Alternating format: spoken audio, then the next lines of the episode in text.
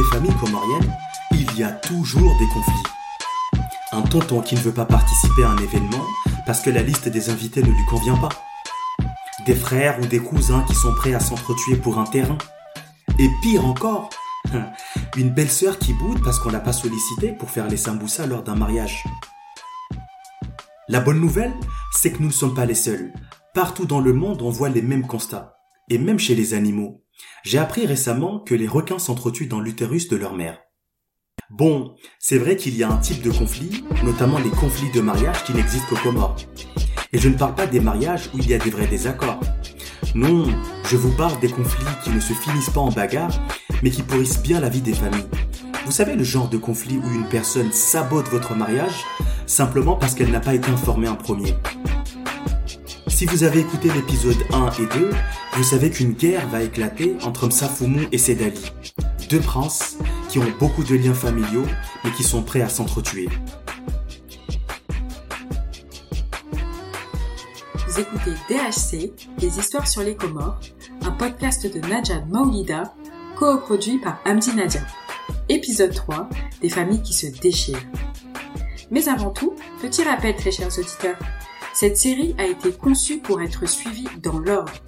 Alors si vous n'avez pas écouté l'épisode 1 et 2, foncez.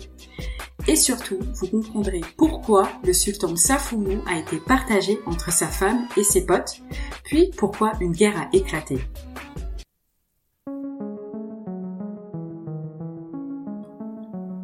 Et si je vous demandais quelle est la véritable différence entre les Comores de 2024 et les Comores de 1824 Je réformule ma question. Qu'est-ce qui a évolué entre le 19e siècle et les Comores que nous connaissons aujourd'hui? En 2024, tout comme en 1824, les Comoriens célébraient leur grand mariage en dégustant du bon maélé et du tibet. Les femmes portaient fièrement du saharé, des ngozamitimbo, en, en jouant on portait toujours des chiromanies. Moroni s'appelait toujours Moroni. Et nos ancêtres parlaient la même langue qu'en 2024. Bon, c'est vrai, avec moins de mots français, mais on restait toujours sur les mêmes bases. Oubliez les nouvelles technologies. Oubliez l'équipe de Salacante, ça ne compte pas. Et je vous dis, inutile d'aller chercher sur Google. Vous ne trouverez rien du tout. Demandez simplement autour de vous. La réponse L'élément qui a le plus changé est l'organisation de la société. Prenons le cas d'Ungazija. À partir du XIVe siècle, la société était pyramidale, avec le sultan Tibé au sommet, suivi des autres sultans, des vizirs et enfin le peuple ordinaire. L'ascension sociale dépendait fortement de la famille dont on est issu.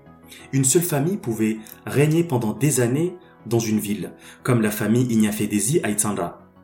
Au niveau de l'île, seules deux grandes familles pouvaient prétendre à la royauté suprême, la famille Inyafwamba et la famille Inyamatsua-Pirusa, ce qui conduisait le plus souvent à des guerres entre ces deux familles. Eh oui, les conflits naissaient toujours de la même manière. Deux princes voulaient le même poste, la seule solution était de comploter ou de monter sur le ring. Le sultan Fumnao et Munimku se sont battus pour la même raison. La même raison déclenchant une guerre entre Banafumu, Munimku contre Fumbavu.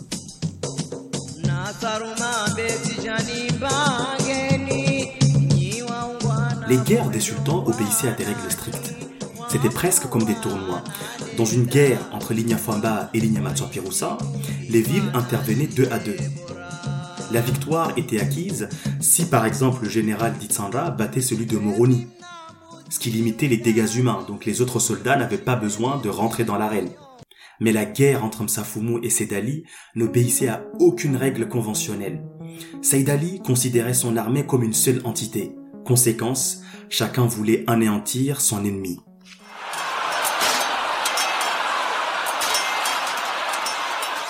Début des affrontements. Les guerriers de Hamahame et ceux de Litsamihuli sont dans le champ de bataille.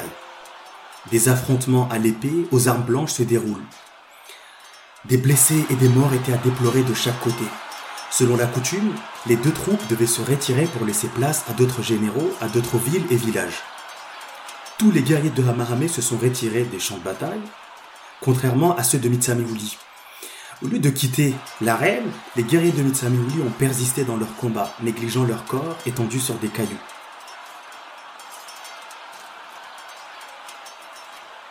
Les guerriers de Hambu affrontent ceux du Washili, dirigés par le redoutable Mlambavu. Après avoir constaté que les guerriers de Mitsamihuli ne se sont pas retirés des champs de bataille, le sultan Msafumu a ordonné à ses soldats de Hamahame de poursuivre les combats afin que le Washili n'ait pas affronté seul deux régions de l'Inyamatsua-Pirusa. Des guerriers tels que Zahare Dusiwo attendent avec impatience leur tour. Dès que les soldats de Mvuni vont pénétrer dans l'arène, il n'hésitera pas à déchaîner sa fureur. Msafumu est totalement pris au dépourvu par la stratégie de Sedali, qui lui impose un combat sans règles. Cependant, il ne se laisse pas abattre et élabore un plan ambitieux assiéger Moroni en mobilisant les soldats Nyamwezi, des guerriers venus d'Afrique.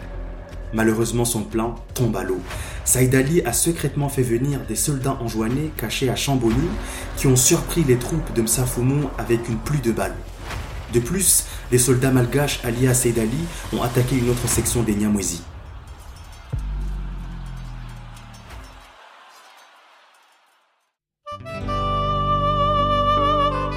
L'armée de Saïd Ali a réussi à vaincre et à chasser les troupes de Msafumu à Mirambani, ce qui marque un point décisif. Les guerriers d'Itsandra, de Tsije, de Nyuma Zahabambao, de Tsujini d'Ikoni n'ont pas encore combattu. Et pour l'instant, il est impossible de dire qui sera le vainqueur. Cependant, il est indéniable que Saïd Ali occupe une position solide. Le sultan Msafumu, reconnu par sa qualité de stratège, ses compétences de guerrier, a jadis conquis de nouveaux territoires pour devenir le roi suprême. Toutefois, sera-t-il capable cette fois-ci de défendre son trône et de triompher Saïd Ali, le cousin éloigné de sa femme? Rendez-vous au prochain épisode.